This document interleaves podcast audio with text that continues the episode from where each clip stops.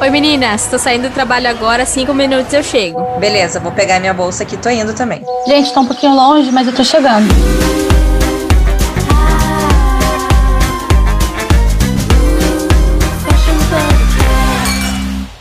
Estamos começando mais um Fashion Pubcast. Como prometido, hoje temos uma convidada mais que especial. Estamos aqui com a super stylist Andréia Gapmaier. Oi, Andréia!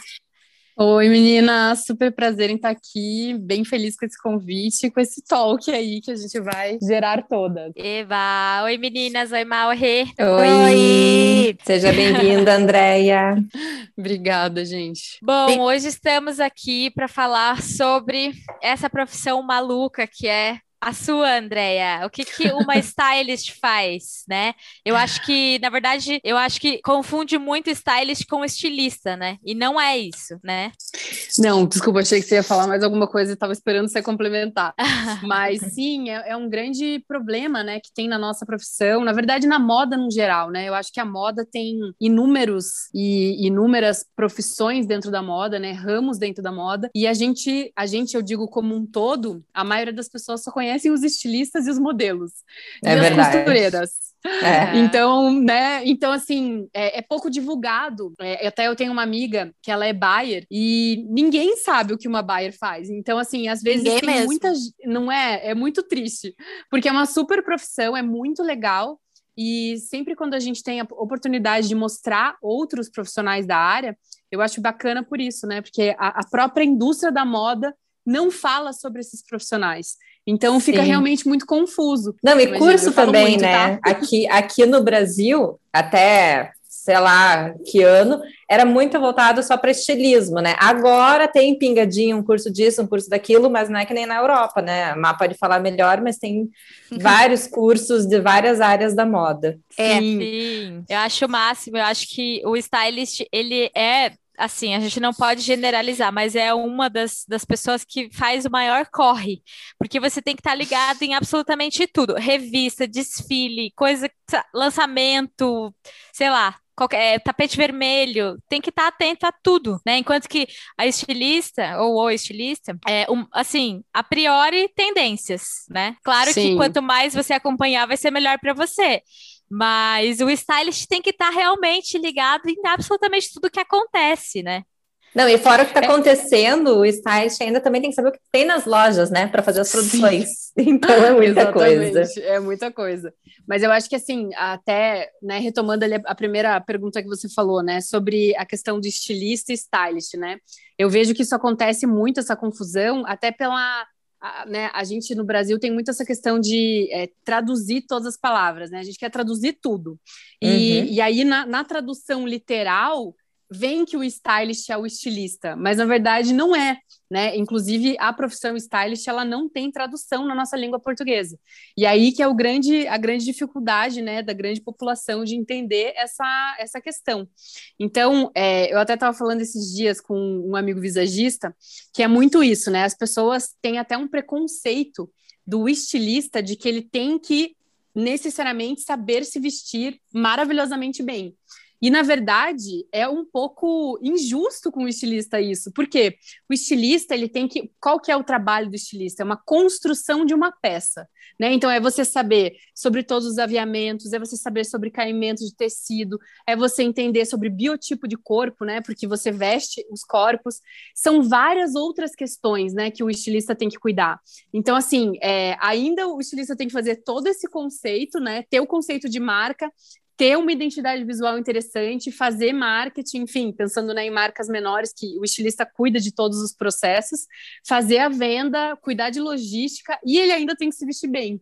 Então, assim, uhum. é complexo todo esse processo, né? Então, eu acho muito, que. Muito. E muito, né? E até assim, quando a gente pega a história, né? A, pensando assim na história da moda brasileira, né? Se a gente for colocar aí 10 anos atrás, é, os estilistas quase que todos usavam preto. Por quê? Porque era a forma de estar tá bem vestido, né? Estar chique, elegante, é, de uma maneira simples, porque realmente Sim. é muita pressão né? De você ter, criar peças maravilhosamente incríveis, gerar desejo de compra e ainda por cima você tem que estar bem vestido. Então é uhum. é super complexo é. toda essa expectativa, né? É, eu já contei aqui no podcast para as meninas a história de que quando eu comecei a trabalhar num ateliê como estilista, eu me montava para ir trabalhar. Uhum. Então eu ia de escarpão para o trabalho. E eu achava que eu era a própria Giovanna Battaglia, sabe? E aí, e aí um dia eu me vi no meio da produção arrastando junto com o meu escarpão um bololô de linhas e fios e sobra de, de resíduo de, de coleção, assim. E a partir desse dia eu entendi que aquilo não, não fazia sentido para o meu trabalho. Claro que a gente gosta de se arrumar, a gente se arruma em evento, em, ou sei lá, qualquer situação, mas do dia a dia mesmo, a gente que tem esse corre de ir para a produção, conversa com a modelista, volta para pilotista e vai, não sei o quê, é, não tem como, né? Vai com um saltinho, deixa no escritório um chinelinho ou um tênis e pronto, né? É, Aí você chega, troca, depois na hora de sair, põe o salto de novo. É, eu, eu acredito assim, né? Até pela minha profissão, né? Eu acho que a imagem, ela, ela tem uma força em diversos níveis, né? Então, eu acho que é, é importante a gente estar... Tá, é, alinhado, eu não digo bem vestido, mas eu digo alinhado com o nosso propósito. Eu acho que quando a gente fala, né, de uma personalidade, a gente precisa ter isso muito forte, porque a nossa imagem é a comunicação, né? Então a pessoa te vê, ela te lê ali em 3 a 10 segundos e ela vai interpretar o que ela quiser. Então, assim, o, o, quando a gente fala em fazer um reposicionamento de imagem dentro do styling, né, quando a gente trabalha com uma personalidade, um apresentador, uma influencer, enfim, a gente precisa direcionar a imagem dessa pessoa para o que ela quer que as pessoas façam a leitura, né? Então, é, no meu trabalho, sempre respeitando a verdade. Então, nunca vai ser uma coisa que a gente está fingindo algo. Eu não acredito nisso. Aí é muito divertente de trabalho, né? Tem vários perfis de, de, de se trabalhar o styling, né? Mas eu acho que é muito importante a gente estar tá, é, alinhado. Mas eu acho que isso é um processo interno de cada um também. Então a gente não pode forçar nada. Acho que isso é uma coisa muito legal que a moda hoje em dia traz, né? Essa desconstrução da própria moda. Inclusive, eu, eu faço styling para uma que ela é grande amiga minha, mas ela é uma super consultora e youtuber de que é a Andressa Rando, favorito, é, e ela também morou em Londres anos, e, e ela era bem esse perfil que você falou, assim, ela super é, mega produzida, é, porque ela acreditava, né, durante muitos anos, a própria moda colocou na nossa cabeça de que a gente tinha que ser montada para ser da moda, né? Uhum, então você sim, tinha é. que ter essa imagem. E aí o que aconteceu? Ela veio de um processo interno onde ela morava fora, né? Ela morava em Londres, ela quis voltar para o Brasil por conta de, né, de, de ter filho, família. E aí nesse momento ela se viu sem uma identidade, porque ela precisava, né? Ela trabalha com moda ainda, ela dá consultoria em grandes empresas então ela precisa ter uma imagem de moda forte, mas ao mesmo tempo ela precisa ter a vida dela, né? Hoje ela é mãe, né? A gente sabe que mãe corre para cima e para baixo com os filhos. Não tem como você estar tá de salto ou são poucas. Eu tenho uma grande amiga minha também, a Manu, que é professora de história da moda e ela ama salto. Ela tem uma filhinha de dois anos e ela tipo saiu da maternidade, ela tava de salto. É, mas assim, é, exceções, super, mas né? são poucas. Aquela é. pessoa que a, a Havaiana dela é aquela de é. salto, é. né? isso. E eu acho o máximo, mas mas assim, eu acho que é isso assim, a verdade de cada um, sabe? E aí, com a Andressa, no processo de reposicionamento de imagem, a gente desconstruiu essa imagem, né, do que é a moda. Então, assim, você pode estar super na moda usando sapato baixo, usando roupas largas, usando o que você quiser. Então, na verdade, o que eu vejo muito hoje no styling é, é, a forma da gente ser original com nós mesmos. Acho que isso é o principal, né? Seja você um apresentador, um youtuber, enfim, eu acho que tem várias formas, né? E a gente precisa quebrar esses, esses padrões que existem. Até eu fiz o styling para uma. Ela é uma youtuber também, que é a Júlia, e ela participou daquele programa O Aprendiz na Band. Uhum.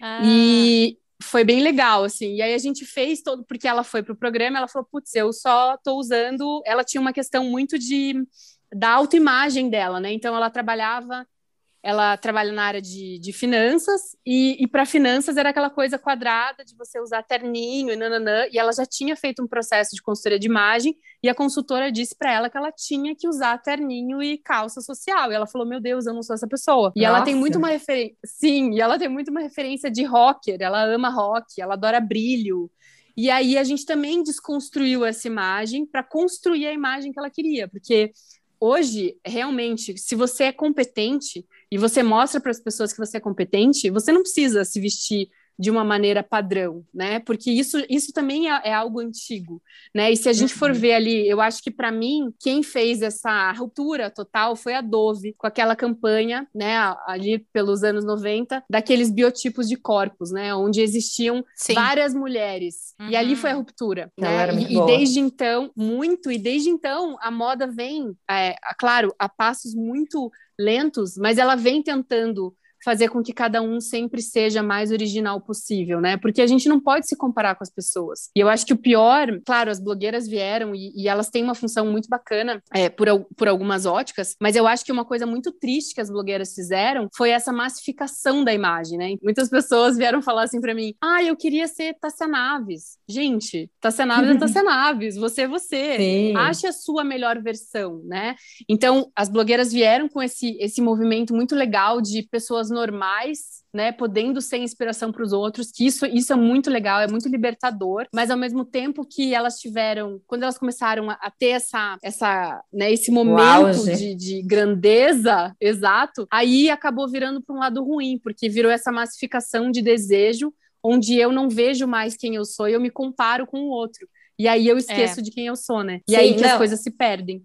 É. Agora que você falou de, de ser, de ser autêntico quando você é realmente boa, a, não importa a roupa que você tá vestindo. Uma vez, eu vou contar uma história bem rápida. É, eu fui no médico aqui, junto com o Mário, meu marido, e ele tem é, pressão alta e a gente foi pedir o remédio dele da pressão. Só que ele tinha que fazer uma consulta e eu fui com ele.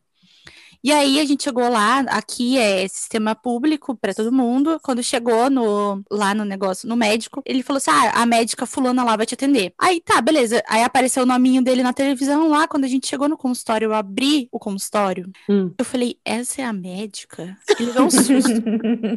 gente, era assim: hum. uma menina devia ter uns 26 anos. Ela tinha o cabelo rosa. Nossa. Ela tinha uma orelha inteirinha de piercing. Uhum. Quebrando os paradigmas da cheia de anel. Ela tinha unha postiça dessas que gringa adora usar, assim, bem Sei. de acrílico enorme. Azul. O olho dela era verde, ela tinha um olhão assim e contrastava com aquele cabelo rosa. E ela tava com a roupinha dela de médica ali. Ela chegou: Ah, oi, tudo bem? Vocês estão bem? Pode sentar? A gente não ficou assim, assim, sabe? Sem palavras. E eu fiquei só olhando o cabelo, porque o cabelo era um tom de rosa maravilhoso. E eu fiquei olhando aquele cabelo. E ela foi, falou, viu, fez exames e falou: olha, você tem isso, tem isso, tem isso, vou te dar esse remédio, esse remédio, blá, blá, blá, blá, blá. Ah, se você tiver algum problema, você me liga. Senão, o seu remédio vai estar tá lá no dia tal certinho. E é isso. Beijo, tchau. Uhum. Super. E tchau. Imagina, Maria Eugênia, imagina quem abre a sala do consultório do Veiga. Porque ele é cabeludo, barbudo. Também não imagina, né? A hora que eu saí do consultório, eu falei, cara, a médica tinha o cabelo rosa. E, eu, e dava pra ver a roupa que ela tinha tatuagem e tal. Quando que você imaginar que você ia entrar no consultório e ia ver uma médica de cabelo rosa, com a unha azul, toda sabe, doidona, parecia que saiu lá de Candental e veio atender aqui. mas, eu, mas, Omar, isso faz parte do que a Andrea falou, que a gente acaba julgando, não sei se foi julgando a palavra, mas analisando a pessoa em três segundos. Claro! Sim, né, mas é que a gente faz uma cabeça, imagem, né? É, na Sim, nossa cabeça a gente tem aquela ideia de médico, é, e, e por outro lado é super legal ter uma médica assim, né? Eu achei, gente, eu achei sensacional, porque ela era super competente, ela resolveu o problema que a gente tinha, ela deu o remédio certo, ela era excelente profissional. E a imagem dela não tava, não tô nem aí. Ela resolveu o problema que a gente tinha. Pronto, é, é isso, sabe? Eu achei Sim. maravilhoso. E eu falei, meu Deus, eu criei esse cabelo pra mim. rosa, rosa. Era maravilhoso o cabelo dela. Eu queria falar que eu fiz o. A Andrea, né, trabalhou comigo. A gente fez. Ela fez o rebranding meu pessoal e fez da minha marca e realmente foi um processo muito gostoso, muito leve assim e a gente vai é legal porque a gente vai entendendo os porquês e as razões de ser. E quando a gente estava uhum. faz, fazendo o meu, a minha parte pessoal, eu entrei em crise, não sei se você lembra, André. Eu falei, Andréia, eu, não me, eu, não, eu acho que eu não me visto como uma estilista. É isso que você estava falando agora. Porque uhum. eu, eu preciso ser confortável, eu faço corre o dia inteiro e não sei o quê. E a Andrea falou assim: mas tá, você pode ser confortável e ser estilosa, tipo, se isso é uma questão para você. Uhum. E eu lembro uhum. que você falou assim para mim: você não compra roupa, porque você usa roupa da sua marca, mas o dia que você comprar, você tem que comprar roupa, assim, muito statement. Então, eu, hoje, só pra você ter uma ideia, eu tô de coturno com uma calça de paetê e um blusão de moletom, Super. sabe? Eu tô estilosa, eu tô confortável, eu tô quentinha, eu tô Exato. maravilhosa, tipo... Sim. E a gente tem que parar, né? De achar que, ai, para ser estilosa, a gente tem que estar tá de salto, tem que estar tá montada Exato. e tal. É, é diferente, é são... né? Tipo, ali você tá Sim. tá montada né? Tá trabalhado. Mas, na verdade, mesmo quando você vai numa festa, para mim, assim, é, eventos sociais, eu acho que é o, o momento de mais fantasia, assim, para as pessoas no geral, seja homem ou mulher. É, porque as pessoas não conseguem colocar a personalidade delas no evento. Eu até achei muito legal, tá lá, quando você foi naquele evento que você usou é, aquele terninho rosa que você colocou paetê e tal, porque eu acho uhum. que é muito isso, tipo, a gente pegar a nossa personalidade e, na verdade, a gente não tem que se adequar ao, à ocasião, né? A ocasião tem que, claro, você vai num casamento, você não vai de camiseta, bermuda e tênis, óbvio, né? Sim. Só se for o dress code do casamento, né? Ah, não, vou casar num, durante o dia e o dress code é super casual. Ok, perfeito. Hoje em dia a gente tem muito mais leveza, inclusive em eventos sociais, né? Ah, os, os, próprios noivos, né, mandam ah, referência de Pinterest, enfim, tipo, hoje está muito mais livre esse processo. Mas quando a gente vai num, sei lá, numa festa de debutante, numa formatura, existe um padrão de dress code, o que é legal para que todo mundo se, se sinta num ambiente, né? Porque ele cria, a roupa cria clima, né? É, Tanto que é aquela coisa, é. você vai na academia, você, se você for na academia de jeans e camiseta, você não vai sentir que você está fazendo exercício. Que nem no ah. parque. Exato. Me irrita, tipo, tudo bem, às vezes você sabe que tem gente que está passeando, mas eu já vi gente no parque de, de salto. salto. bota. Gente, não tem como. Não dá. Sim, é, porque são, são as ocasiões, né? Então, uhum. ah, se eu for pra praia, eu vou de biquíni, né? Eu vou de uma Sim, de praia. Eu não vou de vestido de festa. Exato. É. Então, são as questões das ocasiões. Elas fazem, a roupa, ela tem uma questão de contextualização, né? A roupa Sim. tem esse papel, ela contextualiza. Então, ah, eu vou dormir, eu ponho um pijama né, num geral. A gente tem os contextos onde eles acontecem. Inclusive, até só um parênteses, mas é, a pandemia foi tão difícil no começo exatamente por isso, porque a gente tem os contextos, né? Você acorda de manhã, você vai trabalhar, você troca de roupa, aí você vai de noite fazer uma academia, você troca de roupa, aí você volta para casa, toma banho, põe pijama. Então a gente tem contextos durante o dia que vão acontecendo. E aí a pandemia veio e disse: não, você tem que ficar em casa. E aí ninguém uhum. conseguia se organizar por quê? Porque você perdeu essas rotinas, esses contextos da vida. Então a roupa ela tem uma função muito maior que vestir, né? Ela contextualiza os é. ambientes. É. Mas quando a gente está pensando nessa questão do estereótipo, né, que a gente estava falando da médica, né, do, do, enfim, da própria estilista, existe um estereótipo, né, da, que as pessoas imaginam. É, e por que que ele existe? Pela questão de contextos, né? Então a gente está aí falando de profissões que existem há muitos anos.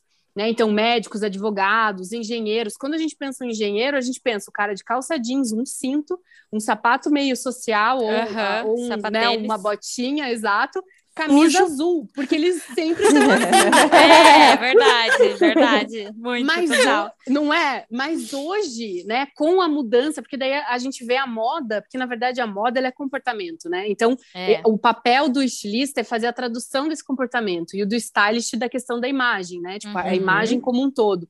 Mas é, a gente tem que estar tá ligado em qual é a, por trás qual é o pano, né? Então, economicamente, né, em termos de comportamento, o que, que a gente vive hoje? A gente vive lá desde a Dove, a gente vive uma busca por uma coisa real, né? Então, uhum. a, a, a, lá antes dos anos 90, a gente vivia o comercial da, da margarina, onde a uhum. família era toda feliz todo Perfeita. dia, como se ninguém tivesse problema, e não é, é, verdade, né?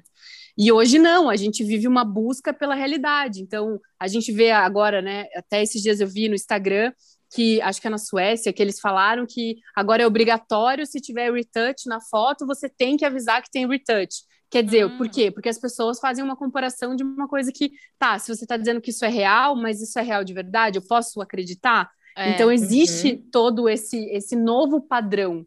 E, e aí, mexe quando... muito com o psicológico das outras pessoas também, muito, né? Não é só o muito. teu, mas como dos outros. Exato, e é muito confuso, né? E, e eu fico pensando muito assim, a gente aí tem seus 30 para cima, o média ali dos 30 é, a gente já tem uma formação né, pronta, organizada, e mesmo assim, às vezes você cai em uns, umas depressões por conta de comparações, né? E eu fico pensando essas meninas ou meninos que têm aí 10, 12, 15 anos, que estão ainda em processo de formação de identidade, né? Isso deve ser ainda muito mais confuso, porque é muita pressão, né? De você ser perfeito, você tem que ter a foto no Instagram perfeita, você tem que ter a vida maravilhosa, os amigos incríveis, o look incrível, grana. Uhum. Então é, é, uma coisa surreal, né? Que Não, antes... é só você ver TikTok, essa geração aí de meninas Sim. novas, todas perfeitas, lindas, maravilhosas, né? Todas que fizeram alguma coisa é. no rosto. Por isso que eu então, acho até que a Thay de Mello é esse fenômeno. Porque sim, ela é muito autêntica. E Sim. ela é muito a vida real. Ontem mesmo eu vi ela falando assim: ah, gente, vou contar uma fofoca para vocês. É claro, né? Porque a gente tá aqui para fofocar, para saber da vida do outro. Ninguém tá aqui pra nenhuma razão a não ser isso. Eu achei maravilhoso, porque é. Acaba sendo, se a gente parar pra pensar.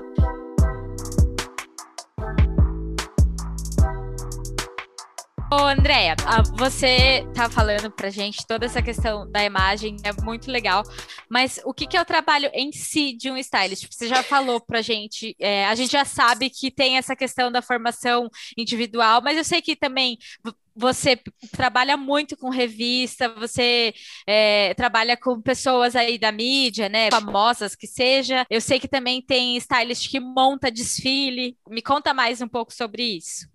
Isso, então, na verdade, o stylist é uma profissão muito ampla, na verdade. Uhum. Então, como base, assim, o que um stylist faz é criação de imagem. Ponto. É, a gente faz concepção e criação de imagem. É isso. Aí você começa a entrar nas vertentes, né? Então, por exemplo, tem stylists que, que hoje gostam de trabalhar só com desfile. Hoje já não, porque os desfiles já nem estão mais aí em alta, nem é, já é uma ferramenta que está quase em desuso. Mas é, existem stylists que trabalham para o audiovisual. Então, a preocupação trabalhando dentro do audiovisual é uma, tá? Aí uhum. existe a parte de campanha, lookbook, showroom para moda que também é uma outra vertente. Dentro dessa vertente, hoje eu já tenho identificado que tem colegas de profissão que estão trabalhando em nichos. Então, ah, tem stylist que está agora focado só no masculino, tem stylist só no feminino, tem stylists que trabalham campanha só para infantil. Por que isso? Porque o que, que a gente está né, vendo hoje, assim, as profissões elas cresceram muito, mudaram muito, mas ainda tem uma coisa de que, e isso é fato, quando você nicha cada vez mais numa história, você acaba tendo muito mais informações sobre aquilo, né? Então, muitos stylists começaram a identificar áreas que eles gostam mais de trabalhar e começar a focar dentro dessas áreas. Então, tem a questão, né, de criação de imagem de moda para campanha, lookbook, tem a área publicitária também, que em alguns casos pode ser um figurinista, que daí já é uma outra profissão, é que o figurinista ele vai fazer ali a concepção de personagem, né? Entender. Ia perguntar para você essa diferença do stylist para o figurinista. É, porque, porque a, a, dentro da publicidade a gente tem. Porque o figurinista, o que, que ele faz? Ele cria figurinos. Né? Então, o, vamos supor, realmente vai trabalhar numa, numa novela, um figurinista. Por quê? Porque ele faz toda essa. Além dele também ser ele tem que ter o conhecimento de estilo. Daí sim, ele, ele sim. como formação é bom que o figurinista seja um estilista. Por quê? Porque ele pode fazer a construção da peça. Ele pode não, não optar em fazer, mas ele sabe fazer. Que é diferente, diferente de um stylist, né? É, mas ele faz geralmente não... para uma ocasião, né? Às vezes temática e tal, então é uma coisa específica para. Isso, exato. E o stylist ele faz a construção da imagem, então ele não necessariamente tem que construir uma peça. Tem stylists que gostam de trabalhar em parceria com estilistas. Eu sou uma pessoa assim, porque eu não gosto de desenho, eu não, não quero entender sobre, não não quero, não é minha uhum. pira, não é meu trabalho, mas eu, eu tenho a direção criativa. Então, ah, eu penso isso, Aí o, o designer ou o estilista vai fazer um collab comigo, onde a gente constrói aquilo, né? Eu vou direcionar, ah, penso isso, penso aquilo, mas ele vai vir com o conhecimento dele e a gente vai agregar junto. Eu, eu gosto hum, muito legal. de collab. Eu acho que funciona muito. Mas tem outros profissionais que gostam de trabalhar, é, eles mesmos é, tem essa, essa, esse, esse talento, ou também você contrata alguém e fala, olha, eu preciso disso, e a pessoa faz o trabalho e te entrega pronto, né? E, e o figurino não, o figurino você tem, né? Não tem uma concepção da imagem, é a concepção do look. Eu até uhum. faço uma brincadeira que é um pouco assim. É, a minha formação, eu sou designer de produto, né? Eu sou formada em design de produto, mas eu trabalhei muito com arquitetura, né? Eu fiz estágio na época da faculdade no escritório de arquitetura, fiquei um tempo lá, eu amava, porque para mim era muito difícil. Eu, né, eu desenhava objetos, certo? Produtos.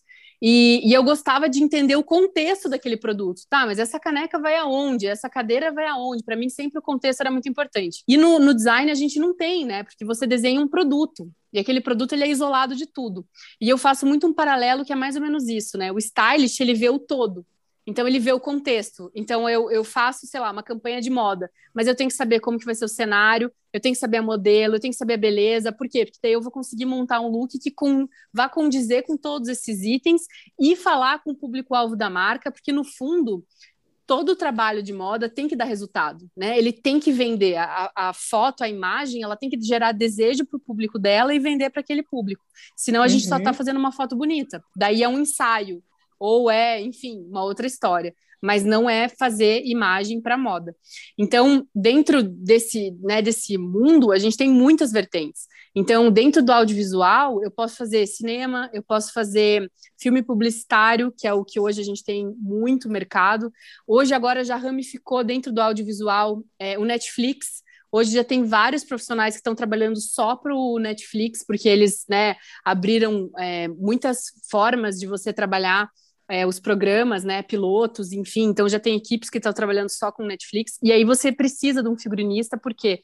Porque ele vai fazer essa construção desse personagem, né, de você entender, tá, e é muito uma realidade, e o stylist, ele trabalha com uma questão da moda, né, do, da criação da imagem de moda, e o figurinista não, o figurinista, ele trabalha uma questão de vida real, claro que você às vezes puxa uma realidade, né, então se a gente for pegar a figurinista da, da Sex and the City, né? Que ela ficou super famosa. Ela não é stylist, ela é uma figurinista.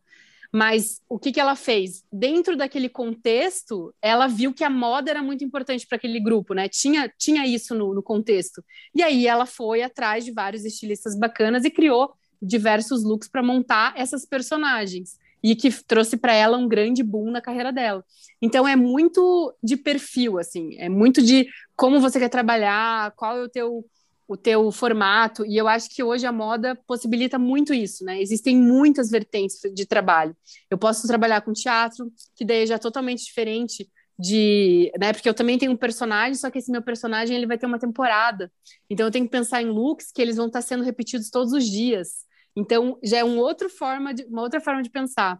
Aí, vamos supor também, quem trabalha, faz figurino para atleta. Agora, a gente está vendo as Olimpíadas, né? Todos aqueles figurinos, eles têm que ser... É, é, a pessoa precisa ter a base de estilo, né? Eu tenho que ser estilista, mas é um estilo que ele, ele é fantasioso, né? Então o figurinista ele tem um pouco disso. São pessoas que querem trabalhar looks meio fantasia, que curtem essa coisa de não ter a conexão, né? Porque quando a gente fala de uma marca, né? E vocês que trabalham com isso têm, né? Muito mais é, base para falar. A gente tem a coleção, ela tem que ter conversa dentro da coleção, né? A gente cria uhum. ali, tem o mood, não sei o quê. Então você tem que ter uma coesão entre todos aqueles produtos. E normalmente no figurino não, porque o figurino é o quê? Eu tenho um personagem, eu crio os looks para aquele personagem, aí eu vou para outro personagem, eu crio os looks daquele outro personagem. Então, assim, eu tenho mais liberdade. Então, eu acho que é muito legal de falar dessas profissões, porque às vezes o estilista, né, fez carreira de dentro, fez faculdade de estilo e tal, e às vezes ele não quer ser estilista. E às vezes ele não sabe para onde ele pode ir, né? E o figurino é uma área que nossa, te dá possibilidades diversas, assim. Então, é muito gigante o que você pode fazer. Outra forma é trabalhar apenas com celebridades, né? Hoje, por conta da imagem, né? A gente está muito aqui nas telas, as pessoas precisam de uma imagem fortificada e contar a mesma história, né? Porque quando você é uma personalidade, você tem que ter uma imagem coesa. Então, é, você quer ver aquela pessoa, você quer saber que ela é real. Então, a realidade é o quê? Você dá coesão a ela. Então ela está sempre no mesmo estilo, no mesmo ou não, a, a imagem dela é uma imagem que ela é disruptiva. Cada vez ela está de uma maneira. Enfim, mas isso são estratégias que a gente usa de imagem para que as pessoas gostem ou não daquela pessoa, né? Enfim, para o trabalho dela. Mas isso tudo é pensado e construído de alguma maneira. Então, hoje tem stylists que só trabalham com celebridades, sejam cantoras, atrizes, enfim, o que for. Ou também, é, o que é mais comum é a gente trabalhar o styling dentro da moda, né? Que é de campanhas, lookbooks, e aí você acaba fazendo um collab muito grande com a marca, né? Então, que nem eu tenho uma marca que, inclusive, ela é, virou minha grande amiga por, por muitos anos, né? A gente está oito anos trabalhando juntos pra, praticamente, que é a Sandra Kanayama, e, e a gente começou porque ela lançou a marca dela e ela não sabia qual era a imagem dessa mulher, né? Então, desde o começo foi muito legal porque a gente construiu essa mulher. Então, é, essa personagem, né? Porque toda marca tem uma mulher persona, né? Então, ah, para quem que eu estou desenhando? E, e aí a gente construiu desde o início, e claro, durante esses anos essa mulher foi tendo também as suas modificações, porque é, é, é interessante que as marcas vão crescendo e vão se atualizando. Mas foi muito legal o, o trabalho que a gente fez desde o início. E é muito legal quando ela conta que as clientes dela se identificam olhando a imagem e elas querem ser aquela mulher. E isso que é muito bacana, de você poder a longo prazo construir isso com a marca, né? Porque o, o stylist, o que, que ele. Qual que é a função, né?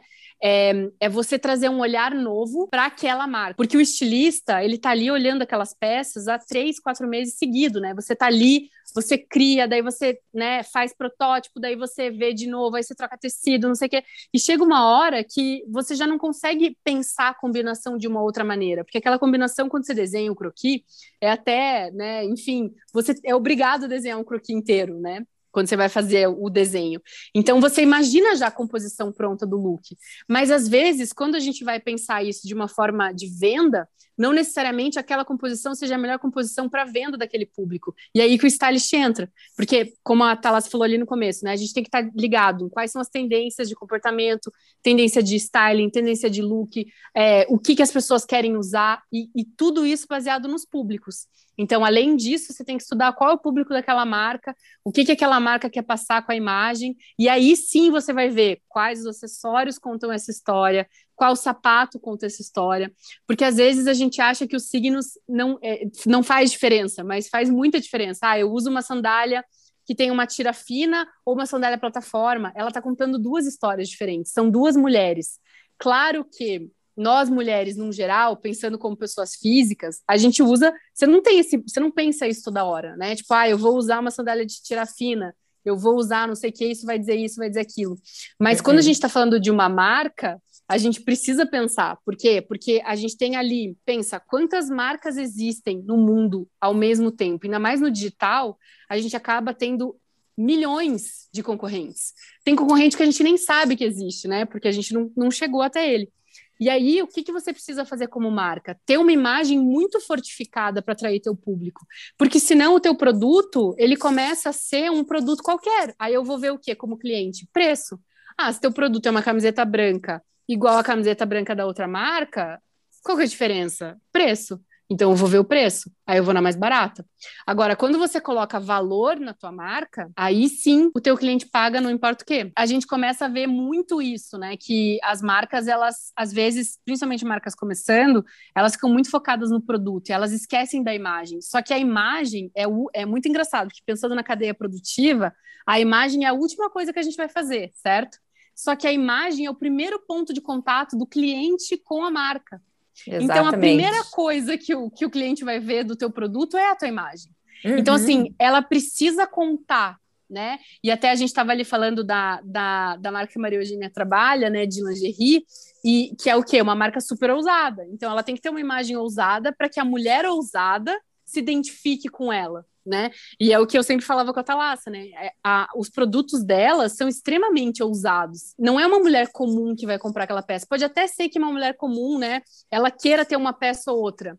Mas a mulher que vai consumir a, a marca dela é uma outra mulher. Aí sim, né? Que a gente até falou da, da, da Giovanna, né? Porque é muito esse perfil da Giovanna Batalha, uma Taibo Frank, tipo, gosta dessa excentricidade, né? De usar plumas durante o dia e achar que tá tudo bem como ela mesma falou, tipo, ah, eu tô com calça de paetê e coturno e tô maravilhosa.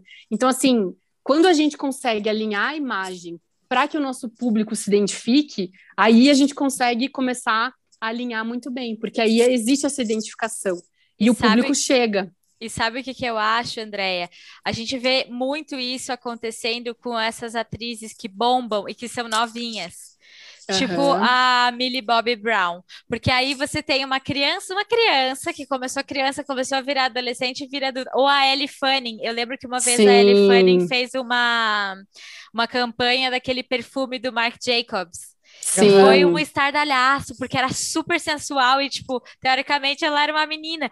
E é legal o trabalho do stylist dela, que vai transformando essa menina numa Sim. mulher adulta. É Exato. É muito legal. E é, é realmente um trabalho de imagem, assim, de pensar o que, que ela passa né, com isso, os papéis que ela pode ser chamada para fazer, tudo isso influencia. As propagandas que ela vai fazer, os publis, tudo. Tudo, Tudo é construção de imagem, né? Acho que mais do que, além de imagem também, é marketing, né? Porque com, quando você vai construir uma imagem, se for para uma marca ou se for para uma celebridade, pra, primeiro que para celebridade você tem que pensar quais as marcas vão se identificar com aquela imagem dela para ela fazer as publis, para ela ganhar dinheiro. Então, é marketing. Quais são as estratégias de marketing que você vai colocar na imagem dela para atrair as marcas? E na marca de moda, quando você vai construir um lookbook, uma campanha, é, quais são as estratégias de marketing que você vai ter para atrair o público para comprar aquelas peças? Porque o estilista desenha e cria. Agora, o stylist, além de criar a imagem, ele precisa vender, porque aquela, porque principalmente marcas digitais, qual é o mundo que a gente está vivendo agora. Tem, tem que gerar o desejo, né? Você deve fazer Sim. muita foto para a marca de, que vende no Instagram. Instagram, uhum. primeira coisa, você tem três segundos ali para prender a pessoa naquela foto. Então, o marketing tem que ser, você tem que estar tá muito atualizado ali, muito Sim, sabendo. Com certeza. Mas eu só, eu diria que eu penso um pouco diferente só nesse ponto que você comentou, porque eu acho que, assim, para a marca, sim, a, a, você tem que ter a estratégia vendo marketing e com isso o stylist trabalha em cima.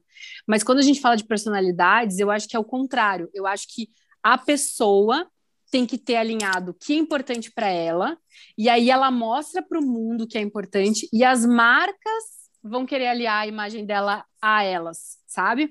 Uhum. Não o contrário. Porque o que, que eu vejo hoje? Se a gente pensasse aí há uns 5, 10 anos atrás, sim, era esse formato. Você, você se moldava a partir do que as marcas estavam querendo. E a gente vê ali que, que a gente estava falando antes das blogueiras, né? Então, o que, que elas faziam? Elas é, montavam composições que estavam trazendo marcas para elas, mas não necessariamente que aquela verdade fosse a delas, né? De imagem, de estilo. E aí, hoje em dia, não. A gente vê que, e aí a gente entra no caso ali da Bufrem, que ela tinha aquela imagem, né? Que ela teve desde o início, e quem, enfim, encontrava ela aqui em Curitiba via aquilo. Claro que hoje ela tá muito mais, né? Porque ela tá com marcas muito mais legais, trabalhando, tá? Enfim, tá com acesso a muito mais coisas, né? Mas a, a essência dela sempre foi essa. E aí as marcas querem essa imagem. Então é uma construção inversa, né? É de você ver quem é você e a partir de você as marcas querem se aliar a você que esse é um processo muito mais legal, inclusive, porque a gente vê que a pessoa está sendo ela mesma, que é o que a gente gostaria de ver, né? Todo mundo, na verdade, no fundo, quer ser você mesmo, né? A gente fica, Sim. a gente tem muitas facetas, né? Até em psicologia se vê muito isso, né? E, e aí hoje a gente está trabalhando muito essa desconstrução de que você pode ser você mesmo em todos os momentos, mas que isso tem um preço, né? E, e a gente vê o preço que é o preço da, dos haters, que é o preço de você falar e as pessoas não vão gostar, e que você tem que aceitar que isso também tá tudo bem.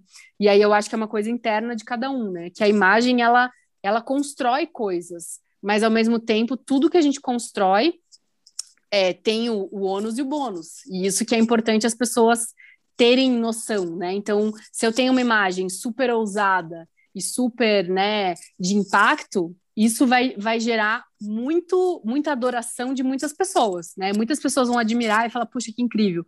É, porque existe a identificação. Agora, muitas outras pessoas vão falar, nossa, que absurdo, por que você usa isso com isso? Não sei o quê. E a gente tem que entender que é uma escolha. Né? Então, é, é, importante isso em cada um, porque nunca a gente vai, vai agradar todo mundo. E eu acho que o grande problema da imagem, né, de quando a gente cria uma imagem, é, é esse desejo de agradar as pessoas. E aí existe, né, o, o, digamos, é uma escolha que você faz, né? Eu agrado a mim mesmo ou eu agrado aos outros? E aí, a partir dessa escolha, as pessoas conseguem, né, fazer, enfim, trabalhar a sua imagem ou não.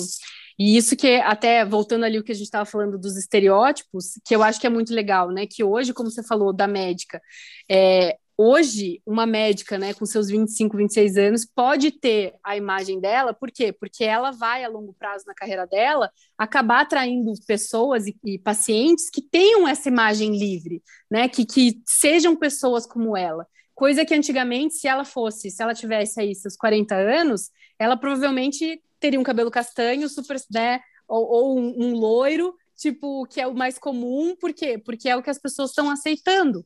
Então, é muito legal hoje das pessoas poderem se revelar um pouco mais. E eu acho que o fato da gente ver essas pessoas, né, é, tão diferentes e a gente admirar é porque também no fundo a gente também quer ser um pouco mais. Mas aí entra, né, dentro de cada um a gente tem um processo interno e de até onde a gente vai liberando, né? Então acho que isso são questões que a gente sempre vê no, na, quando a gente vai construir uma imagem, porque as pessoas precisam ter isso dentro é delas, a, até onde eu quero ir, sabe? É a representatividade, né?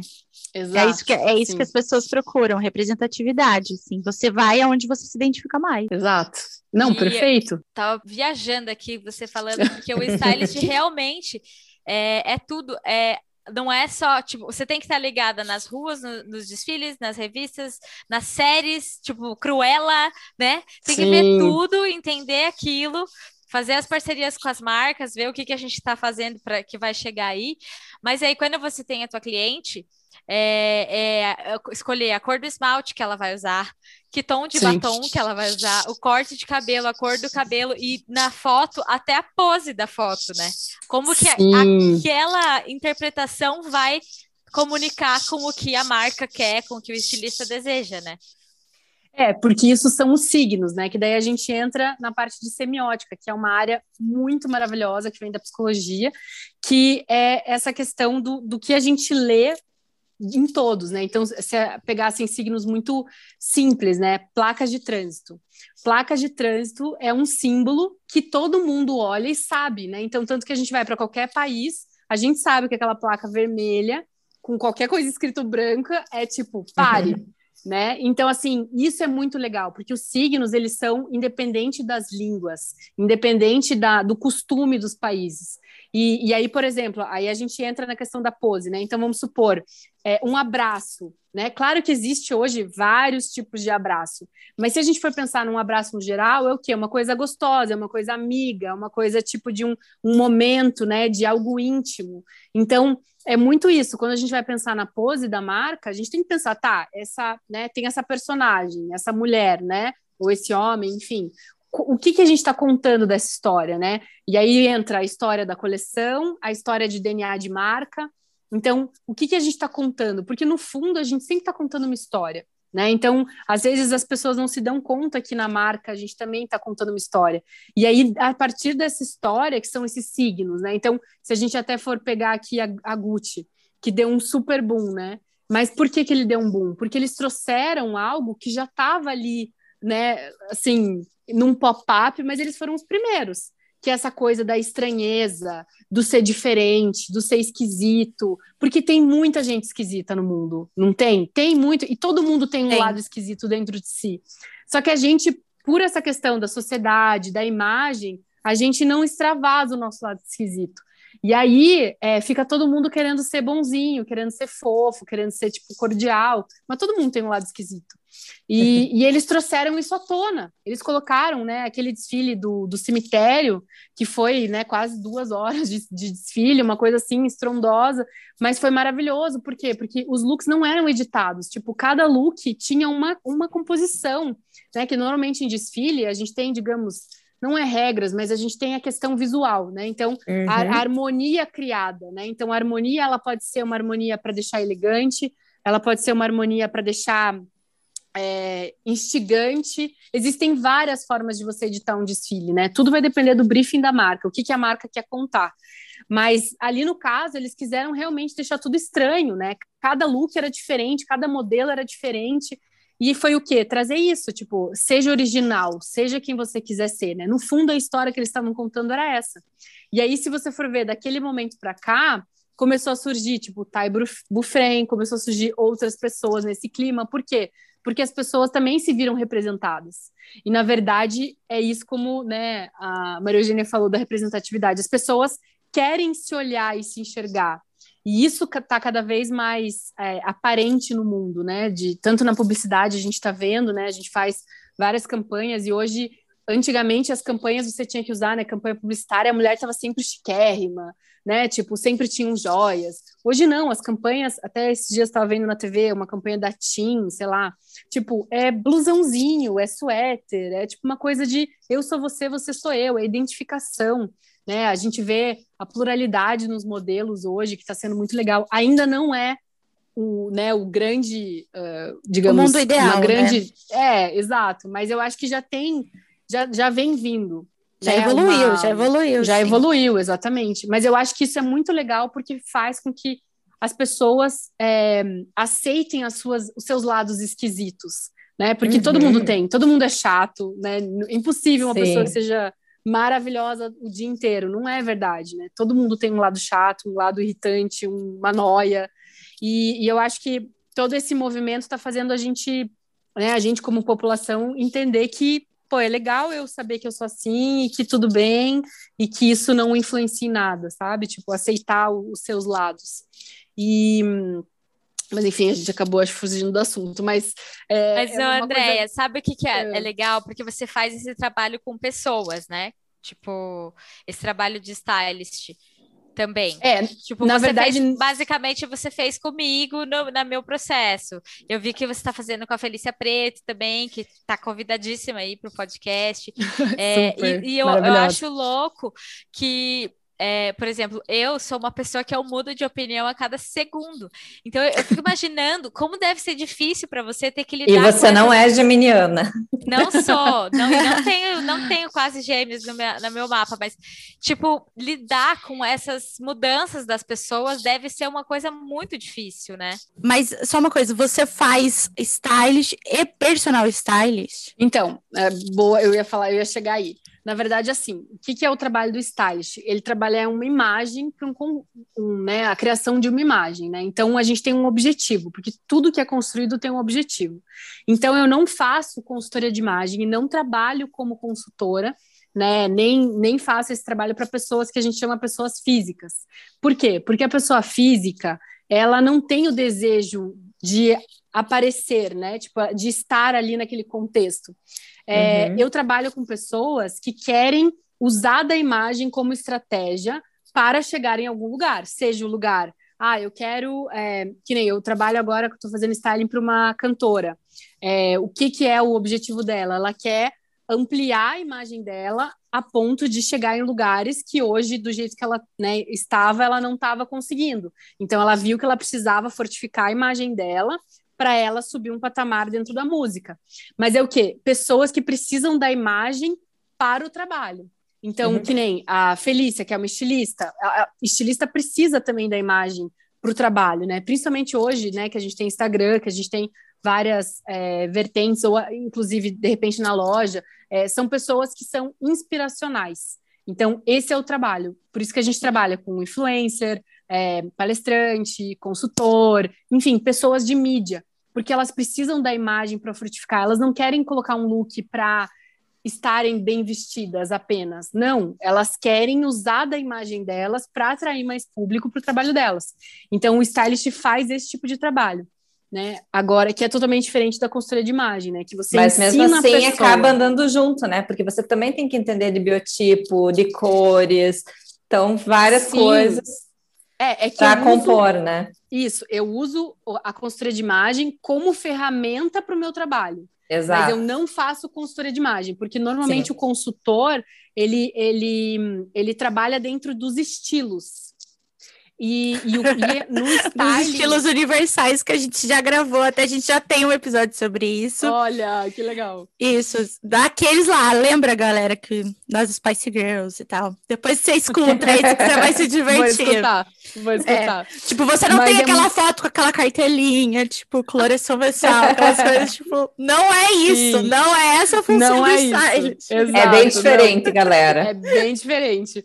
Porque é muito isso, o consultor de imagem, ele vai, ele vai ajudar a pessoa num... Eu, pra, eu vejo muito assim, a consultoria de imagem é um processo de autoconhecimento. Inclusive, é, se eu estiver trabalhando como stylist com uma pessoa e a pessoa, a pessoa quiser fazer o trabalho de consultoria, é super bem-vindo, porque são coisas que complementam. Porque no meu trabalho, eu não chego para a pessoa e falo: olha, o teu biotipo é tal, por conta disso você vai usar assim, vai usar assado. Não, o stylist ele veste a pessoa, ele cria a imagem, ele cuida da imagem da pessoa. E o consultor de imagem, ele ensina né? Ele é tipo um professor particular ali a seu dispor, contando para você sobre você. Então, é um processo de autoconhecimento, né? De você entender de é, proporção, de você entender da sua coloração, de você entender do que, que te valoriza. E no styling, não necessariamente, às vezes, a gente está valorizando. Porque vamos supor, se agora está super em alta, né? Porque a gente trabalha com a moda, que é diferente do consultor de imagem, né? Ele trabalha algo atemporal é, por conta dos estilos. Então, assim, são, são formas de ver o mundo de forma bem diferente. Então, se agora está em alta uma peça super oversized, e, e a, enfim, a minha cliente tem essa vertente que funciona para a imagem dela. E para o corpo, vamos supor, se ela tem um corpo ampulheta, não vai valorizar ela. Mas se a gente colocar e der o, o impacto visual que a gente quer, vamos embora, entendeu? Que é totalmente diferente. Uma consultora de imagem ia falar, pelo amor de Deus, não põe isso. Vamos pôr um cintinho para colocar uma cintura.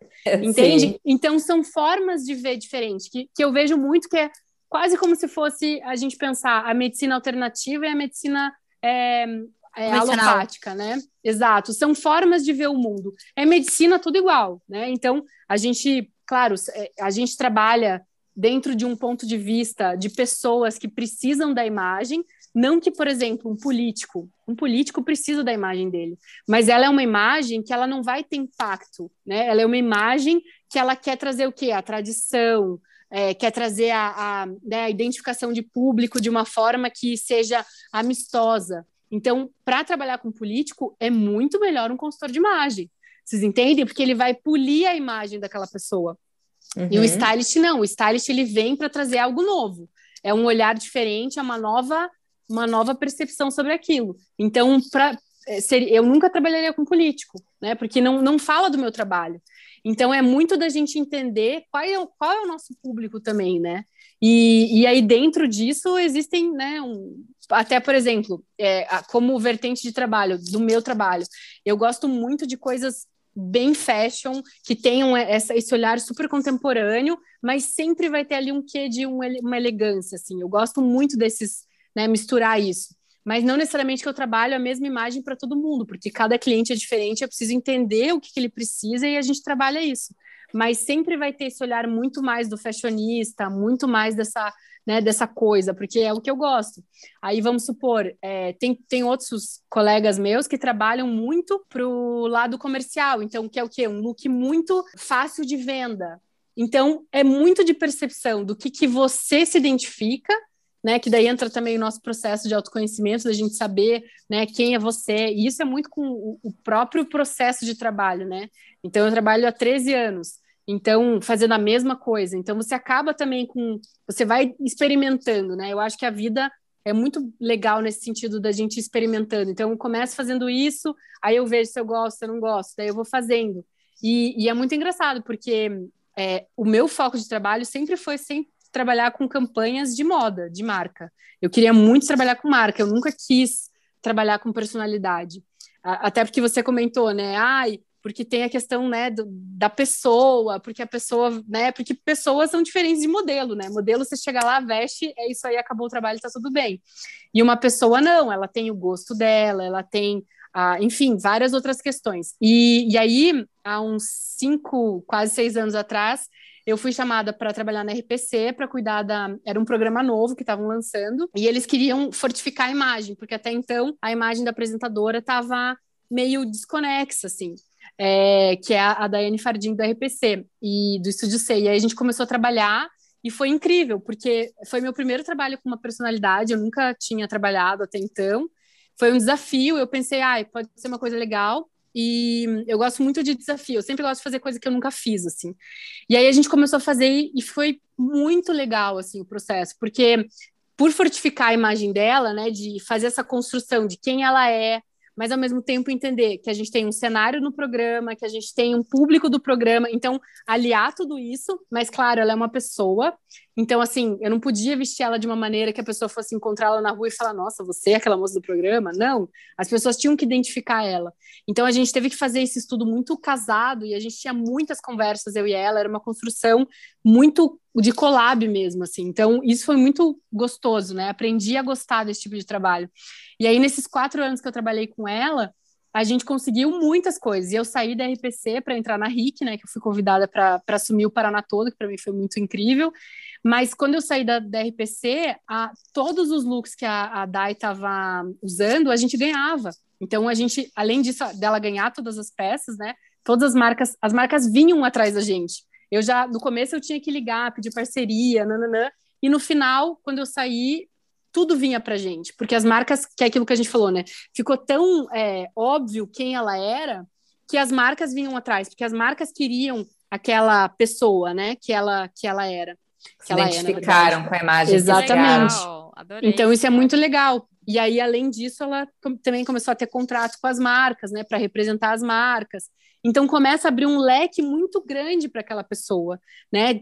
Porque, porque isso que é legal. Quando você usa da sua imagem para trabalho, você precisa ter essa imagem fortificada porque ela começa a abrir muitos leques. Né? Então, uma apresentadora hoje, ela não precisa ter como renda dela apenas o programa. Né? Ela pode ser public... ela pode fazer publicidade, ela pode fazer publicidade no Instagram dela, ela pode fazer é, diversos trabalhos com marcas. Enfim, dá para você ter uma infinidade de coisas. É, e depende do que cada um tem como estratégia de carreira, né? Mas existe Sim, já abre o leque, né? Para muita coisa. Exato. Então, isso é muito legal. E eu acho que isso que é bacana quando você, você trabalha né, a imagem, né? De realmente ter um objetivo e ter um final, né? Então, ah, eu quero aumentar a minha é, meu número de seguidor por X, eu quero ser fashionista, eu quero ter uma imagem consolidada para o, o, meu trabalho. Né? Que nem agora, estou fazendo um. Eu já, já trabalhei com ele, também é um grande amigo meu, que é o Adriano Tadeu Barbosa, que ele é um, um palestrante de, da área da arquitetura, e, e, antes ele falava do mercado de luxo, né? A, até antes da pandemia, falava muito sobre o mercado de luxo. E aí, com a pandemia, tudo mudou, né, gente? Tudo mudou, a forma de pensar mudou, tudo mudou. E ele também se viu em muitas mudanças. E isso refletiu muito na imagem dele, porque ele se viu pensando de uma forma muito mais diferente, muito mais simples, muito mais. E isso também mudou o trabalho dele. Hoje ele fala muito de o luxo de uma forma mais simples, né? Que é, que é esse novo luxo, né? De, de você ser mais minimalista, de você, né? Enfim, prezar pelo seu tempo muito mais do que por peças, do que por produtos. E além disso, é, ele também começou a falar muito sobre brasilidades. E aí a gente estava, até hoje mesmo, eu tive uma reunião com ele para a gente pensar né, o novo mood de, de, de imagem dele, porque é muito isso, a gente tem que incorporar agora esse novo momento, né? Porque a imagem dele do passado já não condiz mais com a imagem dele de hoje. Então, imagina, dois anos é, é pouco tempo se a gente for parar para pensar, mas para a imagem pessoal de uma figura pública é muito tempo. E aí são poucos detalhes que já vão fazendo a diferença, né? Então, é, que nem ele, que no caso, é, ele trabalha dentro do, do mercado da arquitetura, dando palestras, falando, enfim, é, representando marcas. Então, ele precisa trabalhar com o público da arquitetura, né, de ter uma identificação, mas ao mesmo tempo ele tem que ser ultramente inspiracional mas com a verdade dele, que é essa coisa minimalista. É, isso até que você falou da, né, da tua marca de ter uma marca cápsula, é exatamente isso que ele está buscando agora. A gente até hoje estava pensando em possíveis marcas, né, que, que vão compor esse guarda-roupa cápsula, porque ele viaja muito, então assim, os looks têm que se coordenar entre si, sem ele Pena que a gente ter... não trabalha com masculino pois ainda. É, senão já íamos fazer aqui uma parceria. É. Mas eu acho que é muito isso, assim, a gente precisa, e, e aí é um processo de cada um, né, de uma percepção de cada um, porque eu acho que você quando percebe o que você precisa, você consegue ir atrás de um profissional para te ajudar, né? E aí é muito louco essa coisa da imagem, porque é, bom, primeiro que a gente começou ali, né, o nosso, nosso diálogo falando que, né, dentro da própria faculdade de moda, é, não existe na graduação falando nada sobre styling. as pessoas falam muito sobre produção de moda, que é uma, uma parte dentro do styling. É, então, assim, o profissional sai da graduação sem ter noção do que o stylist faz. Então, como que eu vou contratar uma pessoa que eu não sei nem para que ela me serve, né? Sim, eu trabalhei como assistente de, de um stylist aqui de Curitiba e no começo eu também não entendia muito, né? Eu fiz design de produto também, tudo, mas sempre amei moda e quando apareceu essa oportunidade eu achei, nossa, deve ser Sim. muito legal fazer produção e não sei o quê. E a minha visão era que as produções seriam no estilo revista Vogue, aquela coisa assim, meu Deus, um outro mundo, todo mundo fashionista, marcas né, de luxo, não sei o quê, nananã. E eu, assim, meu Deus do céu, que legal eu fazer isso, não sei o quê. Aí, primeiro job, eu não lembro, acho que foi pro Boticário. Aí, uhum. beleza, não, foi super legal, né? Essa coisa de no Sim. shopping, né? Escolher as roupas, tudo. E, né, eu vi que as composições dos looks, tudo, não eram aquela coisa, aquela estética Vogue, né? Era uma coisa mais tradicional. Sim. Até porque o Boticário também, né? Tem uma Sim. outra imagem, nada a ver com uma Vogue. Aí eu saí meio decepcionada, mas assim, achei incrível o trabalho. Mas o sonho era trabalhar Sim. numa Vogue. É, e é muito engraçado porque isso são os, os estereótipos que se vendem, né? Tipo, tanto que, uhum. né, lembra quando tinha aquele November issue, né, que todo mundo ficava tipo enlouquecido. E na verdade, quando você vai mesmo para um shooting de editorial, é, não é tudo isso, porque a gente tem uma pauta, né? Então, assim, é, existe uma pauta que vem do jornalismo e o jornalismo diz para gente, olha, a pauta desse mês é falar sobre tal coisa. E aí a pauta já vem toda direcionada, às vezes as marcas vêm direcionadas. Então, é essa coisa de que né, as pessoas, ah, é super livre o editorial e você faz o que você quer e é tudo muito louco. Na verdade, não é, porque, é, de novo, mesmo revistas, né, elas têm um, um, um, foco comercial, né, elas precisam vender a revista, a edição.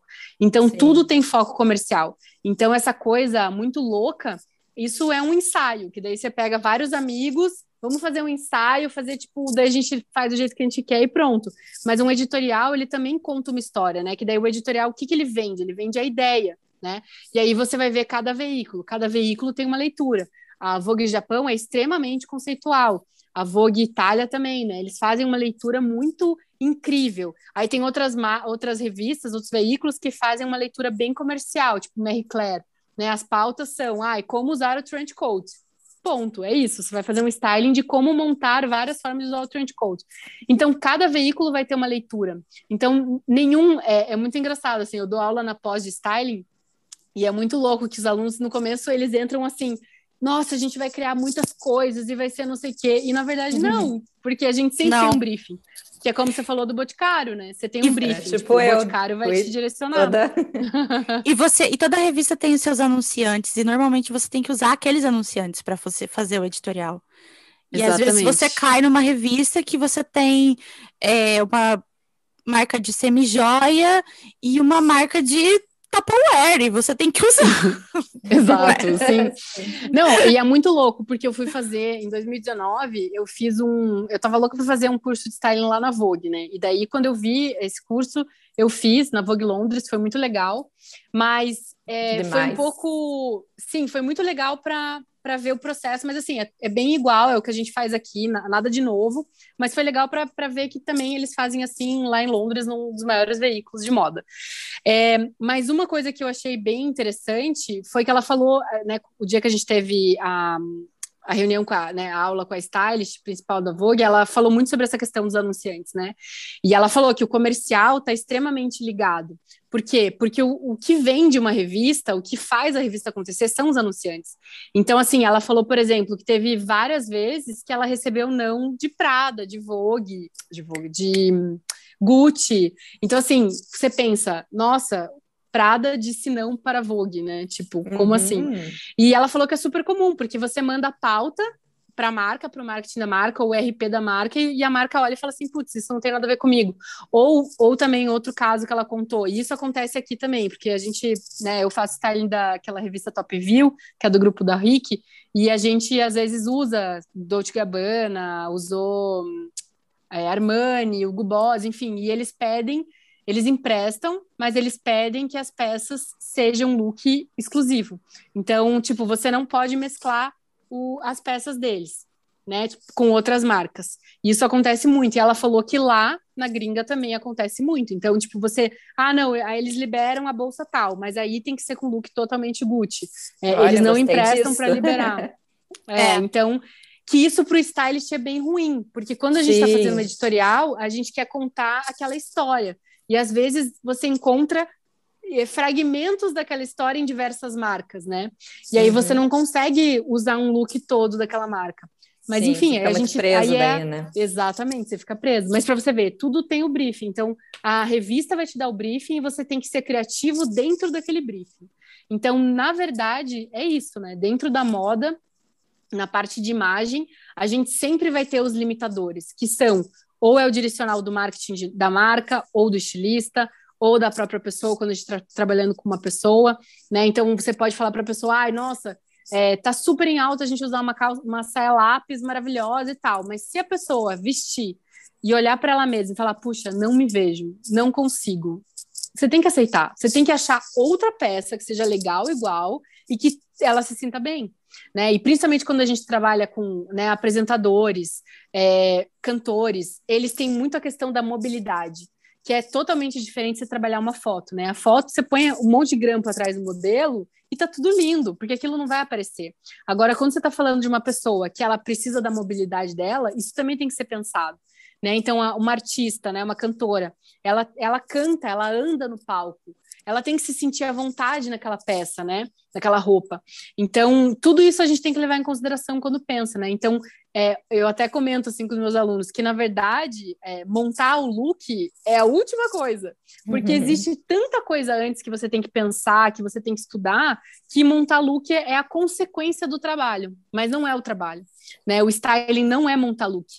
Então, isso é uma grande. É, desmistificação que tem que ser feita, né? Que as pessoas pensam, ah, fazer styling é pegar um monte de peça e montar uns lookinhos. E não, pronto, né? acabou. Não, ah, é bem, é, é bem fácil faz, é, é bem fácil fazer, é só ele montar Sim. e qualquer um pode ser o stylist. É. muito louco. Mas muito legal aqui esse papo que a gente está tendo para falar sobre isso, porque eu acho que é muito, né? Eu até comecei a dar aula exatamente por isso, porque eu acho que quanto mais informações a gente puder passar para as pessoas, mais toda a área cresce, né? Então, todos os, os, profissionais sabendo, porque às vezes as pessoas não sabem o que faz. Então, realmente, como que eu vou né, trabalhar com um profissional desse? Você não tem ideia do que ele faz, impossível. Então, quanto mais informações a gente passar, mais isso vai ser disseminado e as pessoas vão entender e também vão poder ver a, a relevância do que a gente faz, né? Porque é uma carreira relativamente muito é, um período muito curto de, de, de, tempo que existe o styling. Então né comparado com outras profissões. Então é algo ainda muito novo. Então as pessoas às vezes não sabem mesmo. Então eu achei muito legal quando a Thalassa convidou para me falar uhum. sobre isso. E eu acho que é um pouco desvalorizado também Justamente Sim. por isso, pela falta de informação. Porque Exato. as marcas precisam muito de um stylist, é, as revistas precisam muito. Tem muita gente que gosta de contratar e não pagar, principalmente uhum. quando a uhum. cidade é menor.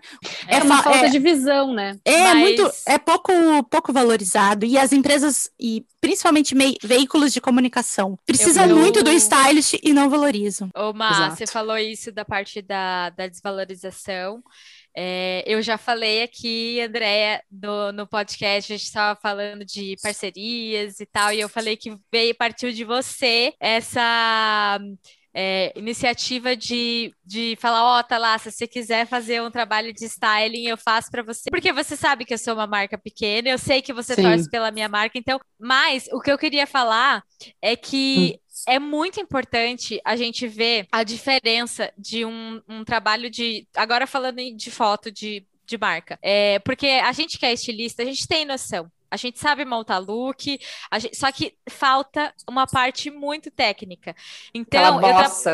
É, eu trabalhei numa empresa que a, a, dona da empresa era a modelo da empresa. Era vergonhoso. Sim. Tipo, não. É, gente, a minha, a minha marca leva o meu nome. E nem por isso eu preciso ser a cara dessa marca. Claro que de vez em quando até é legal aparecer, ó, eu estou usando bastidores e tal, mas sempre é difícil para você comunicar. E acho que o trabalho do, do stylist é, assim, separar mesmo a água do óleo e para você ver como é diferente. A, a Andrea fez uma, um, umas fotos para mim que ficaram assim o nível de profissionalismo da, da foto aumentou mil por cento. Não, sabe? achei incrível, Ai, adorei. As poses, tudo, o lugar. Super. Nossa, ficou muito legal. Mas é, mesmo. e realmente faz diferença, né? Eu sei montar look, eu sei fazer o styling da minha marca, mas falta essa parte toda técnica de maquiagem, de cabelo, de produção mesmo, né? Poses, luz, tudo isso que, que é o teu trabalho, né? Nesse, nessa parte da foto. Sim. Então... Isso que a gente fez remoto, né? Que fez Sério? Seria diferente. Deu super certo. Nossa, você nem disse que foi remoto. Foi Sim. remoto, é, só que foi bom. remoto, só que a, a estagiária da, da Andrea ficou no computador vendo tudo, 100% do tempo. Numa live. Mas assim. mesmo assim, é, remoto. Não, estagiária não, senão ela me mata. Não é, é desculpa. desculpa, desculpa, desculpa, desculpa, gente. A Lê é super talentosa. Foi minha estagiária, ela começou como estagiária, daí ela, ela já tá um ano e meio, quase dois anos comigo, foi também minha aluna. E ela é muito talentosa, assim. Por isso até que é, esse projeto de remoto a gente fez muito para para poder também usar mais o talento dela, né? Porque ela que é legal. muito talentosa. Uhum. Não, e arrasou. Um beijo para Letícia. Sim, um beijo para Letícia. Sabe que aqui na, aqui na Inglaterra tem um, uma expressão que eles usam para várias coisas. E é realmente isso que você acabou de falar, Thalassa. Chama é, look with your fresh eyes. Então Exato. você precisa de um fresh eu eye. Eu amei o sotaque, eu amei o sotaque. É, eu amei esse sotaque.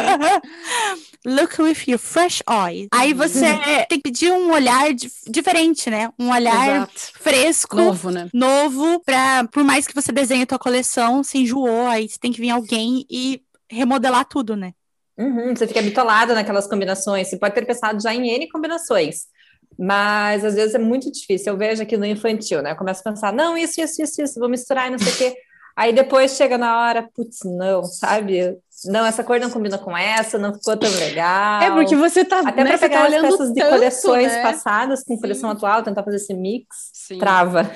Sim, é complexo mesmo, porque é muito tempo olhando a mesma coisa, né? E eu acho que é muito esse olhar que, é, que é, até a gente eu até comento assim com algumas clientes, né? Essa coisa do personal trainer, eu acho que é muito isso, assim. Você pode ir na academia e fazer academia, musculação, e você vai fazer e você vai conseguir.